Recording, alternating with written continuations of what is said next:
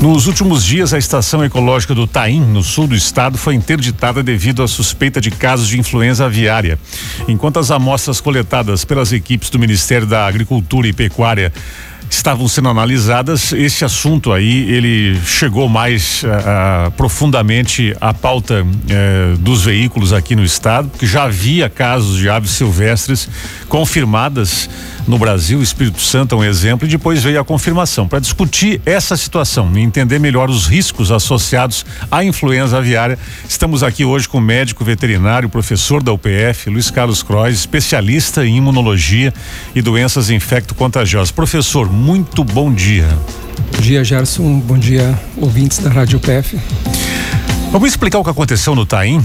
e depois avançar para o que pode vir na sequência, os cuidados que certamente hoje são tomados no Brasil. O que que houve lá, professor, assim, é, é na prática? Olha, o que houve na verdade foi uh, que os, uh, os monitores, digamos assim, do, do Ministério da Agricultura encontraram aves doentes, né, aves uh, com sinais clínicos condizentes com a influenza. E, e, esse monitoramento já estava sendo feito desde que o vírus foi identificado nas Américas, né? Então nós temos que reportar os casos que ocorreram anteriormente na Argentina, por exemplo, né? E como esse vírus é transmitido por aves silvestres, aves aquáticas migratórias, né? Então de certa forma era de se esperar, quase se esperar, que pudesse ocorrer casos também nos locais onde essas aves migram, que era o caso do Taim, e, justamente em função desse monitoramento é que os pesquisadores é, então identificaram aves doentes e confirmaram a presença do vírus. 36 aves no Taim, né? Já tinha acontecido no Espírito Santo e me foge o outro local no Brasil, né? Aves silvestres também. Exatamente. Bom, agora aquela preocupação que já existia, ela a cada dia aumenta, que é que isso não chegue nas granjas comerciais, né? Em chegando, como já aconteceu aqui próximo da gente, aqui no, no, no Argentina, Uruguai, é um problemaço, né, professor? É um problema extremamente grande, é. sério, principalmente devido à importância né, da avicultura para a economia regional e nacional. Né? Mas um, uma das coisas que nós uh, devemos ficar, de certa forma, tranquilos é que esse monitoramento que é feito pelos profissionais ligados à Secretaria da Agricultura, ao Ministério da Agricultura, ele abrange não somente o monitoramento de aves silvestres, né? Digamos assim, eles estão monitorando ficando eh, de olho no que está acontecendo nesses locais onde as aves pousam, digamos assim. Uh, e uma vez identificado um foco de doença, como foi no caso aí no Taim, eles fazem todo um monitoramento em todas as propriedades num raio de 10 quilômetros a partir do foco, para ver se não ocorreu casos em aves silvestres, aquelas aves criadas por pessoas do meio rural, aves de, de fundo de quintal, né?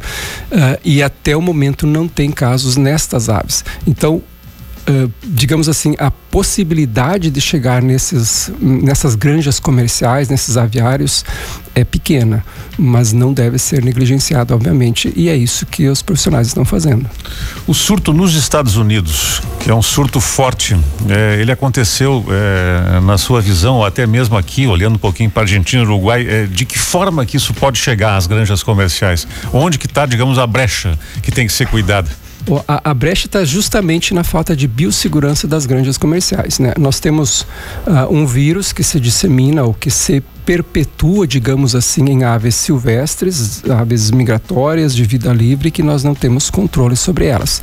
Uma vez que essas aves entram em contato é, com outras aves é, que teriam, digamos assim, a possibilidade de chegar até as granjas comerciais, isso se torna um problema.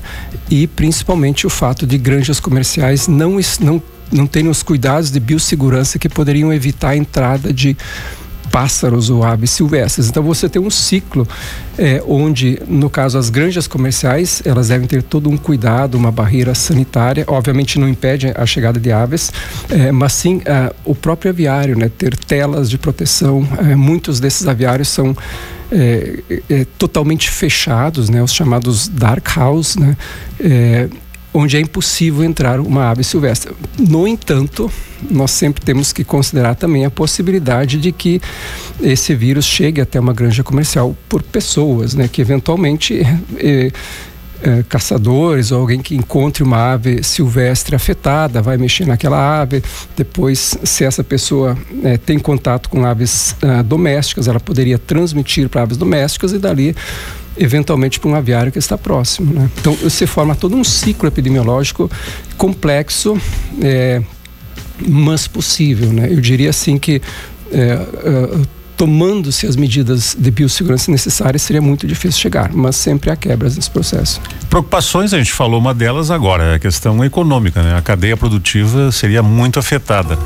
Mas agora sobre transmissão. Vamos entender aí a transmissão para humano, de humano para humano, como é que isso funciona? Bom, uh, nós temos uh, os vírus uh, da influenza, por exemplo, tem vários tipos, né?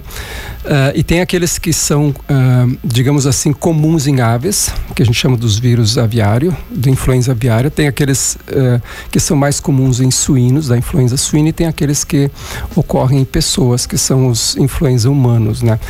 os de humanos humanos eles se transmitem de pessoas para pessoas e eventualmente para suínos também. E aqueles de suínos também se transmitem de suínos entre suínos e eventualmente para humanos.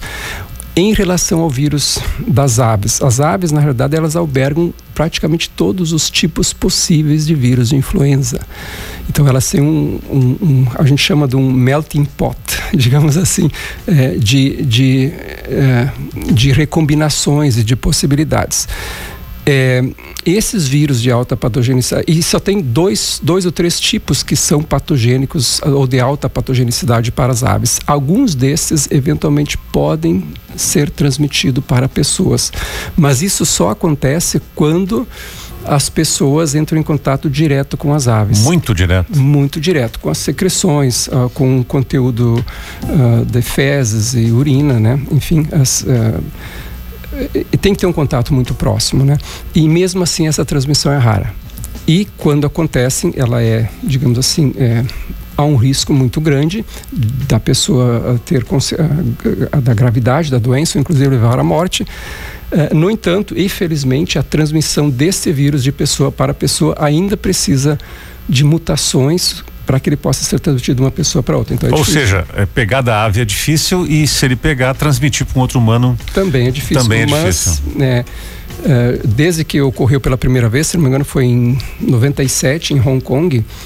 E uh, os casos são geralmente fatais. O índice de letalidade uhum. é alto, né? Então, 50%, 60%. Né? Agora, a transmissão de pessoa para pessoa é, é, é raro.